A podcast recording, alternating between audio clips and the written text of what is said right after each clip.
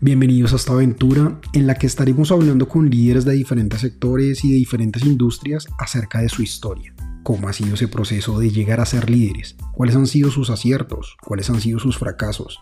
Que puedan brindar algunos consejos para todos aquellos que están en búsqueda de ser mejores líderes. Abróchense los cinturones y prepárense para este contenido.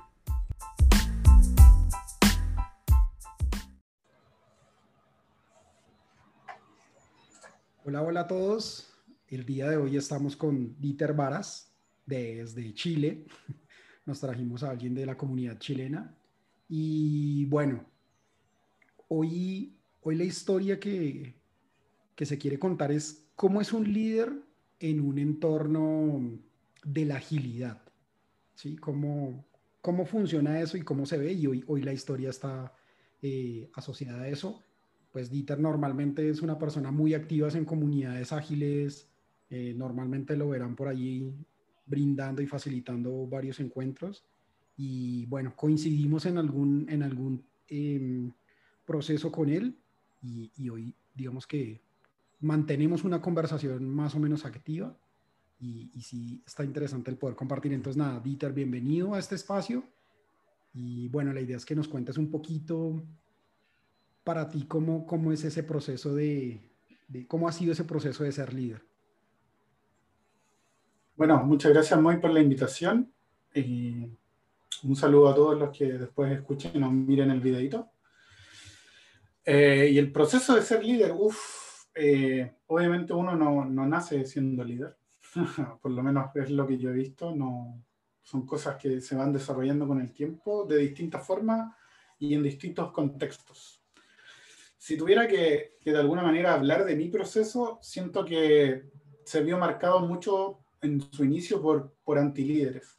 ¿sí? Creo que, eh, o sea, que obviamente posteriormente vi como actos de, de poco liderazgo, etcétera, pero que en un principio yo los vi bien normalizados por, por la industria esta del software.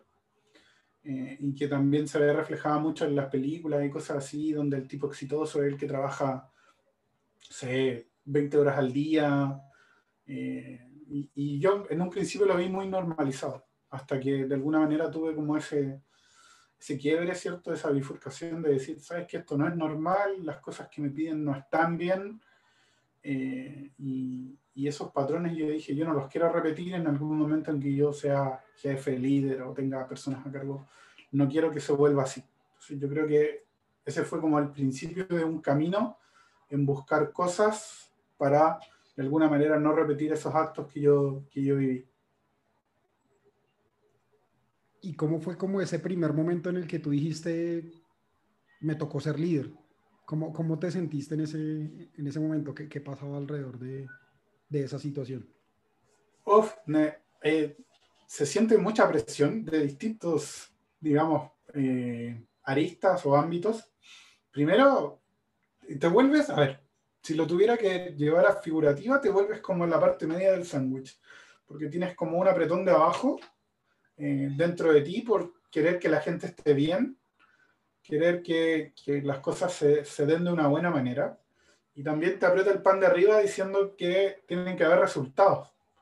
Entonces, tienes como eso de buscar el balance entre tener un buen ambiente, generar confianza en el grupo, ¿cierto? Acercar a las personas que colaboren, pero por otro lado arriba tienes la presión siempre de los resultados y cuando estás fuera de un contexto ágil, que es más o menos donde yo partí, eh, era mucho el enfoque de todo es para ayer, todo es para ayer, todo está atrasado eh, y, y, si hay que quedarse, hay que quedarse. Entonces era como que los dos panes de alguna manera, el de abajo más apretaba por, por las expectativas propias, pero como que los dos panes de alguna manera van aplastando ese como jamoncito del medio, ¿cierto?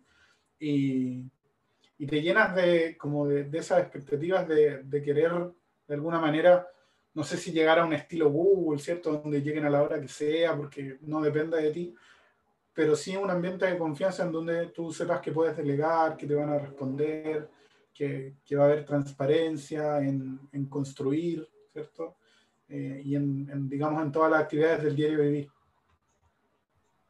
Ok, y yo digamos, porque, porque he experimentado, porque, porque te conozco de alguna manera, mm, tu personalidad es una personalidad muy introvertida, Sí, eres una persona que normalmente no, a, diferencia mía que está tratando de hablar y de decir y de participar, eh, siento que sí tienes una, una personalidad mucho más introvertida y es, ¿cómo sientes que ser líder bajo esa personalidad que yo, que yo percibo, ¿no? Claramente si no es así, tú me dejas saber, pero, pero ¿cómo fue para ti ese reto?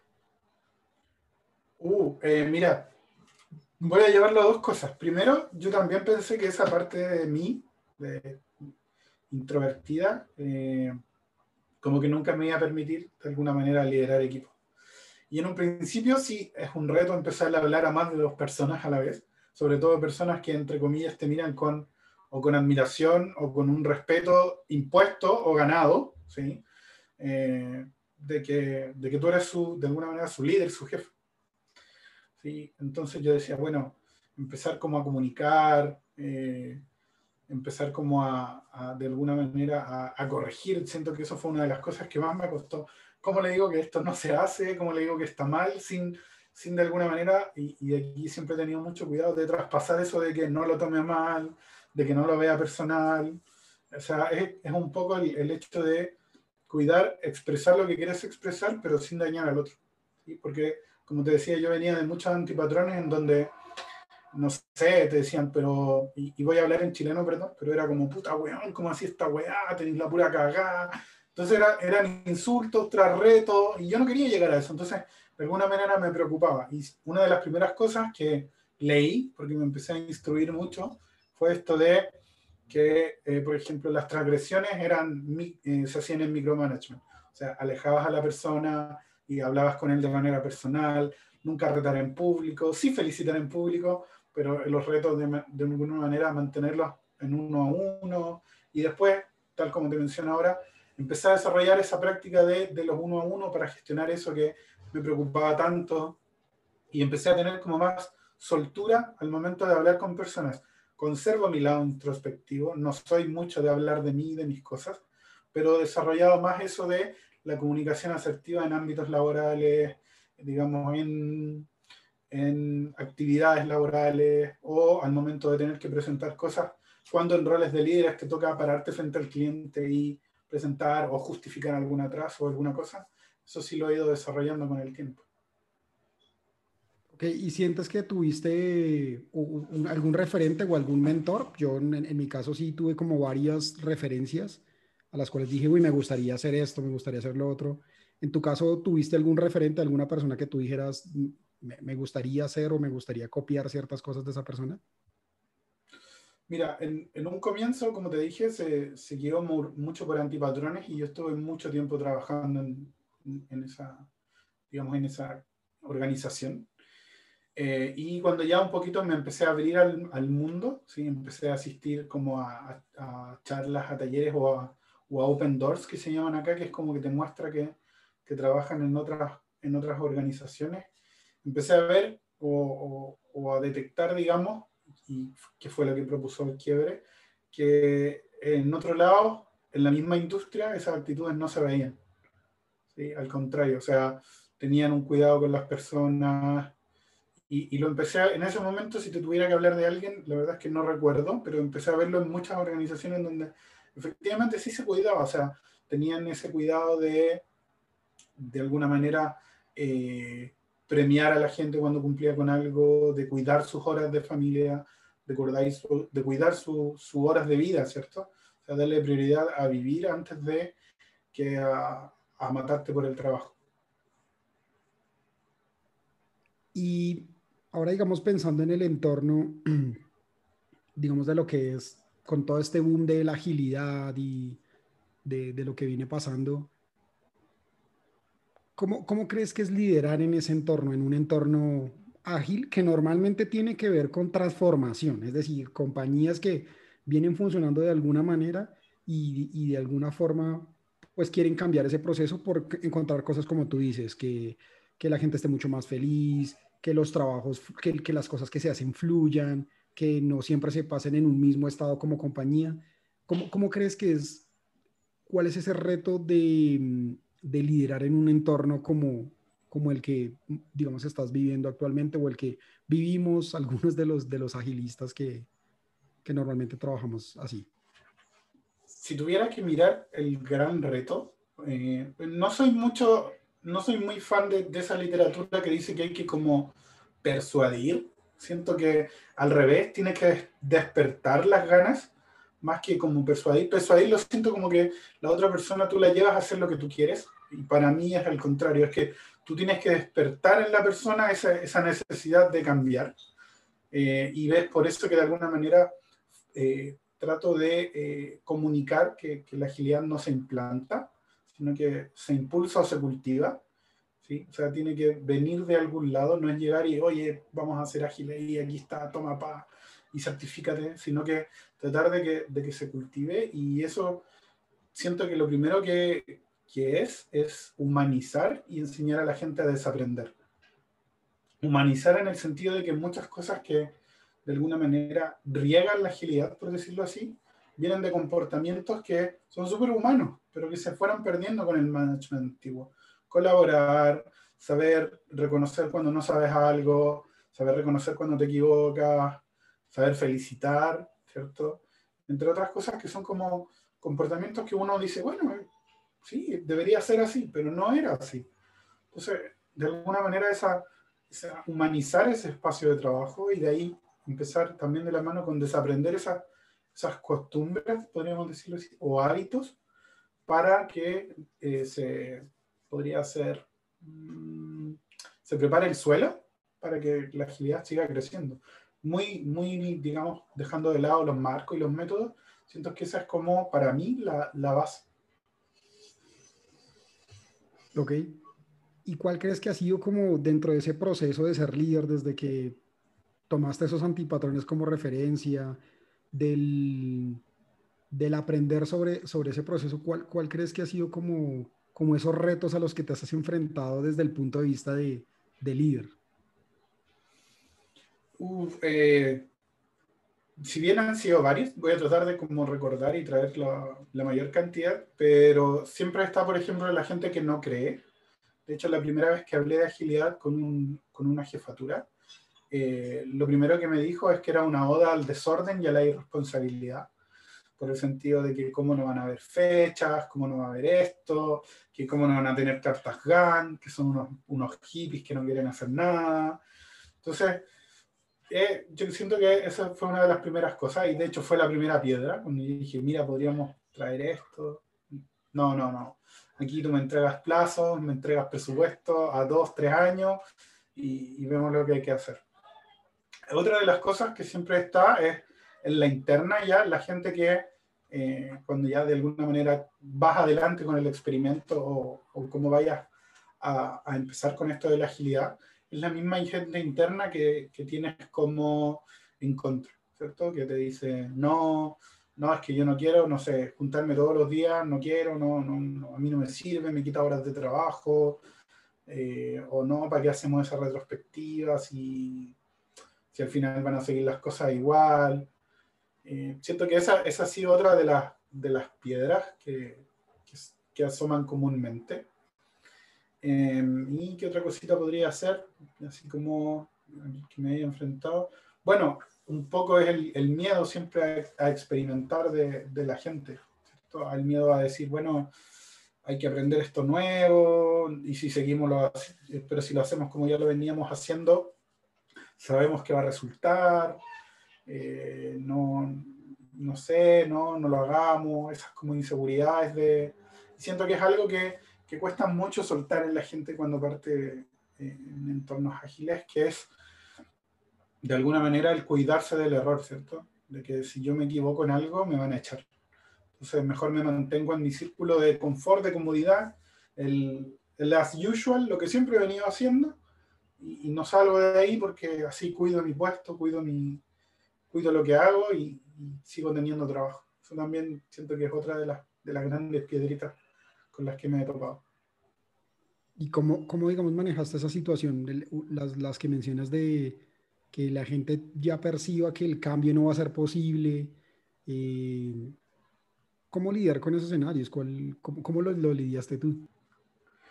Uf, uh, bueno, siento que es muy importante el, el trabajo uno a uno, eh, de un poco hablar con la gente, de, tratar de, empaparla de esto, de, cómo es el escenario nuevo, y eso de la mano de que desaprendan esas cosas que, traían cierto ese miedo a, equivocarse, eh, en el sentido de que no se les va a, no va a haber un castigo, tratar de eliminar ese sesgo de la cultura del castigo es como muy importante, eh, porque la gente viene con eso, con eso de que si algo sale mal, hay castigo, si algo eh, no salió como debería, hay castigo, si, o incluso si no opinas lo mismo que el jefe, hay castigo. Entonces todas esas cosas como que hay que ir cambiándolas y, y un trabajo uno a uno tanto con las personas como con los líderes que también te deben ayudar a fomentar eso, ¿cierto? Eh, es súper importante. Ok, súper, súper. De lo que recuerdas así como, ¿cuál ha sido ese, seguramente como tú mismo lo mencionabas, ese antipatrón o ese, ese error o, o ese cagazo que dices de, de, que cometiste que tú dirías como, uff, creo que es algo que no volvería a hacer o que le recomendaría a, a los líderes no, no cometer, no hacer, desde el punto de vista del liderazgo? Uh, yo creo que el principal antipatrón era, y, yo también lo hice, ¿sí? no, no, puedo negar, pero era el nadie se mueve hasta que terminemos. Y caí muchas veces en eso. Teníamos, no sé, eh, poniendo una situación algo ficticia, pero viernes en la tarde, no, ni tan ficticia, viernes en la tarde tenemos entrega el lunes y, y empiezas como a revisar, ¿cierto? Y te das cuenta que a lo mejor, y llevándolo un poco al área de sistema, eh, las cosas no funcionan como deberían funcionar o, hay cosas que no están bien. Eh, y tienes a la gente más encima trabajando en otras cosas que, que, también hay que mirar el lunes. Entonces, bueno, no nos movemos de acá hasta que no tengamos todo listo para el lunes. Y eso causaba y se traducía en madrugadas trabajando, en rotaciones altas, eh, pero yo pensaba que el negocio era así, que el negocio que el negocio te llevaba a eso, como en, como en los emprendedores que te muestran siempre que oh, el tipo trabajaba toda la noche, para... pero después te das cuenta que, claro, a lo mejor en, en, emprender hay un sacrificio que después se traduce a un beneficio que es para ti, ¿sí? Pero en la compañía, en el fondo, el beneficio para la compañía, o sea, que tú madrugaras, el mayor beneficio que podías tener era que te compraran pizza. Eso era como lo que aspiraba, así como que, oh, ojalá traigan pizza para trabajar en la noche. Pero, pero no tenías nada más, pues no había un reconocimiento, no había un, digamos, eh, algo que, no sé, que te dijeran así como muchas gracias por el esfuerzo. No, no digo siempre llevarlo a lo monetario, pero a veces una palmadita en la espalda impulsa mucho más que decir, voy, vamos a dar un bono, sino que esa instancia de bien chico, no sé, salgamos a comer, hagamos algo, llegamos bien el lunes, pero no aparecía y en algún momento eso se, volvió costumbre. Y como a mí me lo pasaban, yo lo pasaba hacia abajo, no, lo permeaba. O sea, me decían, oye, es que no, es que hay que tenerlo para el lunes, aunque fuera un desafío no imposible, pero que tú supieras que no iba a estar en los horarios laborales, lo único, lo único que yo hacía era permearlo. Y ahí me di cuenta que no, que uno como líder tiene que de alguna manera saber decir que no, saber decir que no hacia arriba, no, esto no, yo no voy a sacrificar el fin de semana de la gente, yo no voy a transgredir, o no sé si transgredir es una palabra muy fuerte, pero voy a respetar los horarios de ellos, porque ellos hoy día salen a tal hora y tienen todo el derecho de ir a su casa y hacer sus cosas y si no se alcanzó por una mala planificación o algo, bueno, veamos cómo lo solucionamos de aquí en adelante, pero pero no se puede volver un patrón recurrente de que todos los meses, dos, tres fines de semana, tengamos que estar viernes, sábado, incluso parte del domingo haciendo algo. ¿Cómo crees que el cambiar, el cambiar, digamos, esa situación de, ok, no, no es que no, nadie se va hasta que terminemos a cambiarlo como vayan, descansen y el lunes lo vemos? ¿Qué crees que cambia la situación de las personas y de lo que se iba a hacer como compañía? Eh, en, el sentido de las personas, de acuerdo a mi experiencia, eh, la motivación y la disposición cambian mucho. ¿sí? Eh, y, el claro ejemplo es que cuando tú trabajaste hasta el sábado, la gente llegaba el lunes y no quería hacer nada, eh, o ya venían reventadísimos, porque claro, todo lo que tenían pensado a lo mejor hacer sábado, domingo, lo hacían en un rato del domingo. Eh, cada vez había más rechazo a, hacer cosas, menos participación en actividades, todos más callados. Eh, entonces, en el fondo lo ibas, de, ibas desgastando a la gente. La gente lo primero que hacía cuando había una oferta era irse. ni siquiera avisaban, dejaban te dejan todo tirado y bueno, chao, me voy de esta esclavitud, me voy hacia, hacia otro lugar. Ok. Y en cuanto al aspecto de la organización, no sé, para mí es un poco concientizar hacia arriba y, creo que eso fue lo que empecé a hacer, de un poco concientizar a no podemos seguir haciendo esto eh, y, y si vamos a estar vendiendo proyectos mal no sé, mal estimados o, que nos sobreexigen, bueno, necesitamos más gente eh, y demos el contexto y las condiciones adecuadas para que se lleve bien. Y si eso no es posible, no sigamos tomando proyectos de ese tipo y veamos qué podemos hacer con proyectos que de verdad sean un desafío, traigan beneficio para la empresa, porque eso es innegable, en el fondo es lo que, lo, lo que los mantiene a todos ahí donde están, pero, pero no en la calidad en la cual lo, recibíamos, donde solo eh, parecíamos bomberos, todo era un incendio. Sí, definitivamente esos escenarios no, no son muy óptimos para generar lo que tú dices, la, el trabajar en equipo y, y, eso. Si comienza a pagar a la gente y después por, por una pequeña oferta, pues la gente se va. Y, el que alguien se vaya en una compañía, a veces no se magnifica, a veces las compañías piensan como, ah, bueno, pues traemos otro, pero y el conocimiento, y, lo que esa persona aportaba a ese equipo, eso, eso, a veces no se tiene tanto en cuenta y, estoy de acuerdo contigo de que, de que tiene un, impacto muy fuerte.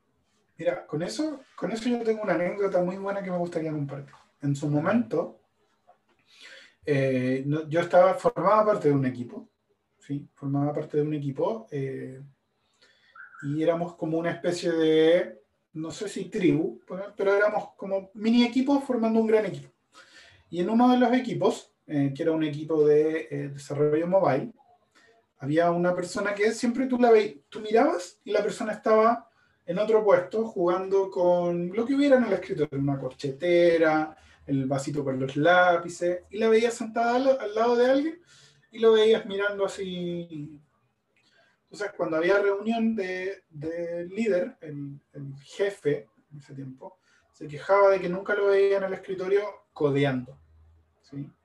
es que nunca está codeando, yo nunca lo veo trabajar, que siempre está parado, que siempre está con otras personas, jugando con las cosas del escritorio. Y, y se hizo recurrente. Y, él en, su, forma de ser tampoco de alguna manera buscó complacerlo estando sentado, sino que seguía en su, en su dinámica. ¿sí? Ahora, los que compartíamos con él sabíamos qué estaba haciendo, que era el hecho de que él le gustaba mucho compartir conocimiento porque era alguien muy senior, eh, o sea, tenía mucha habilidad y, y, de alguna manera apoyaba a la gente de su equipo. Pero el jefe, en su mirada, digamos, más lejana, y a pesar de que uno le decía que lo que hacía esta persona, lo veía como que no trabajaba. Que no, que, y era sensación porque él entregaba sus cosas, no se atrasaba, pero era esa sensación de jefe de que te gusta ver todo en la silla, sentado en su monitor, que llegó un momento en donde, de alguna manera, eh, se sobrepasó y lo despidieron. Sí, como que no, yo no quiero a alguien que esté todo el día parado en otro lado, distrayendo a la otra gente. Eh, esa era como la mirada, que, él distraía. Entonces, pasó el tiempo y, y, tenía justamente estaba ese pensamiento de se va un peón, traigo un peón en el tablero y todo debe funcionar igual porque todos los peones se mueven igual. Y el rendimiento del equipo cayó, pero cayó, te hablo de una manera, no sé si abrumadora, pero cayó sí, en picada. O sea, el proyecto se atrasó, empezaron a haber eh, problemas con las entregas, con, las, con los deploy, con los usuarios que ocupaban en la aplicación. Y bueno, ¿qué es lo primero que te dicen? El, el jefe, ¿por qué? ¿Por qué pasó esto? Y en una de estas como reuniones de reflexión entre todos los equipos, en el fondo todos le dijeron lo mismo y compartieron la misma sensación, que él pasaba su tiempo fuera del escritorio ayudando a las otras personas para que el proyecto avanzara. Y que como lo había despedido por estar distrayendo, en el fondo él había generado esa, ese impacto, cuanto corto, el proyecto se cayó por el mal rendimiento del equipo cuando estuvo solo. La empresa tuvo que pagar una indemnización por no poder llevar a cabo el proyecto en fecha eh, de acuerdo a lo, comprometido, porque era un proyecto a, a, orden público, entonces ahí hay multas por cumplimiento. Eh, y generó, digamos, una cadena de cosas que lo hicieron ver de alguna manera que la decisión no había estado tan acertada y que su percepción había estado muy equivocada, a pesar de que mucha gente le transparentó, ¿cierto? Que esta persona cumplía todo, pero a él le gustaba ver a la gente en la silla como te decía, enfocado en su pantalla. Y mejor se escuchaba música y no y con audífono y no hacías nada más. Pero esa, esa, es como la gran anécdota que yo tengo de un poco, eh, antes de tomar cualquier decisión, indagar con el equipo de cómo ven ellos las cosas. Creo que esa fue la mayor lección que me llevé de ahí, porque él no escuchó al equipo y el no haber escuchado al equipo las cosas que decían fue en, en qué derivó eso. Sí, acá en Colombia normalmente le llaman que valoran mucho las horas nalga. ¿Cuántas horas ah, sentado sí. Sí, aquí son horas silla, ¿sí? Tiene el mismo, la misma connotación. Bueno, y digamos en toda esta experiencia que has tenido, ¿cuál crees como que ha sido tu mayor aprendizaje desde el punto de vista de liderazgo? Porque ya, ya le dimos una vuelta al cual ha sido como el peor y, y nos trajiste también una anécdota de, que, de cómo se comportan ciertos equipos pero ¿cuál consideras que ha sido como eh, a, este momento el mayor aprendizaje o los mayores aprendizajes que, que tienes como líder? Los mayores aprendizajes. No sé, yo siento que, que es un camino de, de, eterno aprendizaje. Sigo aprendiendo todavía cuando veo, no sé, eh, veo a gente en facilitaciones, en eventos, cómo se expresa, cómo, cómo de alguna manera cuida a la gente, pero creo que uno de los mayores aprendizajes, y es algo que eh, tengo muy marcado, es agradecer constantemente eh, a la gente por el hecho de que eh, el hecho de aportar, el hecho de, llegar a la hora, el hecho de de alguna manera cumplir con las tareas supone un esfuerzo y es algo que, que hay que agradecer, ¿sí? felicitar, un buen trabajo nunca está de más. Eh, ser consciente de que no todo el mundo nace sabiendo. abrir la puerta a que sepan decir que no saben. Y si es tu rol, apoyar. Y si no, conseguir a alguien que los pueda desarrollar. Y, tener siempre en foco es, ese cuidado hacia, hacia las personas, el, el saber dar feedback. Y también eh, de alguna manera tengo por ahí harto harto, mm, podría ser como, no, no ídolo, pero harto así como persona, que, yo la veo cómo se comporta, eh, y que de alguna manera traigo esas cosas que veo y, las trato de, de, llevar al diario vivir. Eh, si tuviera que nombrarte a alguien que empezó a generar eso, eh, es un conocido de ambos, Daniel Peralta. Eh, él me hizo ver, empezar a, como a, me cambió mucho los lentes con los cuales yo veía. Y, y muchas de las cosas que hago ahora están inspiradas en cómo lo veía él hacer las cosas. Y le tengo un profundo respeto y admiración. Súper bueno, nos tocará invitarlo, tocará invitarlo sí, también para hablar sí. con Dani, a ver qué, qué, también qué nos cuenta. Sabemos si efectivamente tiene un, un estilo muy interesante que, que impacta mucho. Muy humano, sí. muy humano muy humano. Y bueno, ¿qué consejo le darías a esas personas que hoy escuchan, escuchan esta sesión o ven esta sesión y, y están en camino de, o bueno, incluso puede que no estén en camino de ser líderes, pero les gustaría saber cuál, es, cuál sería tu consejo desde tu perspectiva y para ser, para ser un líder, para liderar. Y no, y no me refiero solo a una compañía, porque es que el liderazgo también está en la familia, en los amigos, en muchas cosas. Entonces, ¿cuál sería ese consejo que tú podrías compartir hoy como, como brindar como un regalo para, para quien nos está escuchando? El consejo es tener mentalidad de agricultor. Yo creo que ese es uno de, no sé dónde lo escuché, pero uno de los mejores consejos que me he llevado, ¿sí? cuando uno es líder, las plantas no, no crecen cuando uno las tira, ¿cierto? O sea, la planta no se hace más grande porque uno agarra la hoja y le dice, ah, crece, sino que con cuidado, con atención, ¿cierto? Y con perseverancia, eh, las plantas crecen y llegan a dar buen fruto. Y lo otro es que también se escucha mucho que eh, la idea del líder es que forme otros líderes, ¿cierto? Entonces es un poco el traspasar y compartir el conocimiento. Porque he, visto en mi camino muchos líderes que no son malos líderes, pero tienen para mí la errónea cualidad de eh, limitar a las personas de abajo para que no, de alguna manera, no compitan con ellos mismos. Entonces, para mí no, para mí uno tiene que dejar crecer, incluso impulsar el crecimiento de las personas que están con uno. Eh, y si el camino de, en algún momento es que tú debas salir para que otros asuman liderazgo, bueno, este, estar feliz porque de alguna manera ayudaste en el crecimiento de esa persona. Pero encuentro que es un error eso de eh, tratar de como, ya, ok, sí, le voy a enseñar, pero hasta ahí, o, le voy a dar hasta ahí, porque si no, después yo me veo en peligro, ¿no? Eso yo que, está, que es erróneo. Yo tengo una, que compartir algo con eso que mencionas. En algún momento en, un equipo en el que estaba, eh, necesitaba contratar a, un, a, una persona senior que me ayudara en el equipo en el, que, en el que estaba trabajando. Y en el proceso de búsqueda y de entrevistas, encontré una hoja de vida que me encantó. O sea, era una persona que me generó la sensación que tú dices. Yo, yo me decía, esta persona fácilmente me puede reemplazar a mí. ¿Sí? Y entonces quedé en esa dualidad de si lo traigo va a ser mi competencia. Y entré en ese conflicto eh, en el cual la, la, decisión que al final tomé es como, bueno, que venga, que venga y que, y que sea lo que tenga que hacer. Me gusta trabajar con los mejores, por lo tanto creo que esta persona cumple con esa característica y entró al equipo.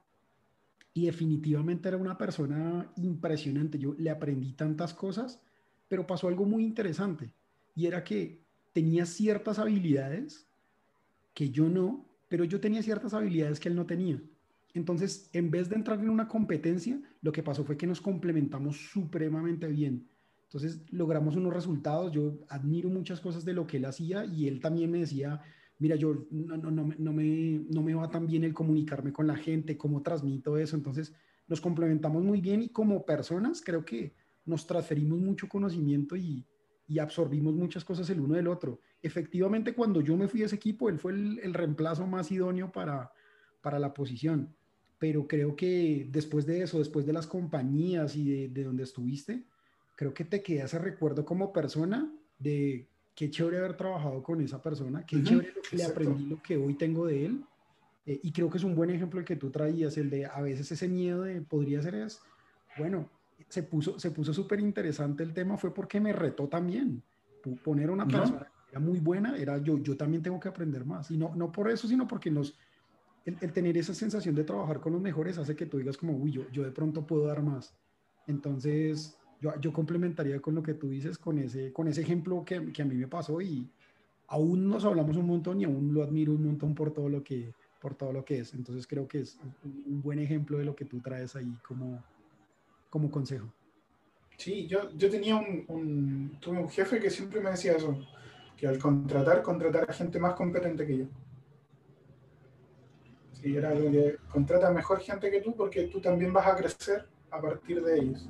Y, y, sí, dejar de lado eso de que, de que Ay, tengo que cuidar mi puesto y esas cosas. Al final eso, es retarte tú mismo a decir, bueno, si llegó bueno, yo también quiero crecer, ¿qué puedo aprender de él? ¿Qué le puedo dar yo? Y crezcamos todos juntos como, como aquí. Sí, sí, sí, sí. No, súper, súper y bueno. No, yo creo que, que, que, con eso, pues creo que tenemos algo ya para compartirle a, a, quienes nos, nos han escuchado hasta este momento. Y pues agradecerte a ti un montón por la disposición, por contarnos esa historia, por compartirnos también de tu experiencia. Y bueno, esperemos que haya una segunda versión de esto para seguir hablando de, líderes. Sí, encantado, encantado. Si en algún momento se da, volver a venir. Eh, o a conectarme en este caso. Pero quiero ir para allá, así que algún día voy a ir. Pero nada, me quería, quería cerrar con una pequeña cosita que me quedó del principio, donde mencionabas un poco esto de, de, qué tan introvertido soy. Y hasta hace poco a mí me, me afectaba mucho porque yo sentía que el, la figura líder es esa persona extrovertida, ¿cierto? Que es como que, ah, ah, no sé, como muestran en las películas un Jobs, por ejemplo. Eh, y hace poco conocí dos conceptos, que es el liderazgo introvertido y el liderazgo silencioso. Y a la gente que sea, que escuche esto en algún momento, y que tenga esas características de ser como introvertido, como más callado, los invito a leer un poco y a que se sorprendan de todos los beneficios que trae ese liderazgo silencioso o liderazgo introvertido. Todas las cosas que de alguna manera puede llegar a, hacer crecer, a cultivar en los equipos y que se atrevan, se atrevan un poquito a, romper ese cascarón de, de, a lo mejor no opinar, no estar ahí, ¿cierto? Sobre todo ahora en esta realidad de, de, pandemia, ¿cierto? De con la cámara apagada, esperando que otros respondan y romper esa cascarita y, y empezar a, digamos, a crear, a co-crear y a, y a, cultivar eso, porque la verdad es que cuando yo lo leí me, me sorprendí bastante. Bueno, muchas gracias. Yo también voy, voy, a verlo, voy a verlo porque me parece interesante. Yo, yo cerraría diciéndote que te admiro un montón, que te agradezco por lo que hemos compartido. Creo que, creo que veo algo sin, sin haber leído el concepto de lo que es un liderazgo silencioso.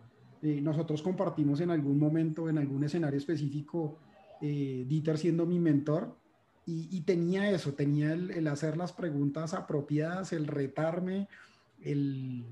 Creo que, creo que ahí ha habido una, una buena conexión, además que somos súper fanáticos del tema de memes, compartimos siempre ese, esa chispa y creo que tú eres un activador de ese, de ese tema. Entonces, para, para, los que escuchan efectivamente, así sean introvertidos y así, eh, pueden generar tanta chispa como lo hace, como lo hace Dieter. Dieter dispara muchas cosas que hace que el resto se conecte y, que se genere un, un, súper buen ambiente. Entonces, muchísimas gracias por estar y bueno, agradecerte por eso. No, gracias a ti por la invitación. Ojalá que les le genere algún valor a las personas que escuchen o vean el video. No sé si vas a subir video.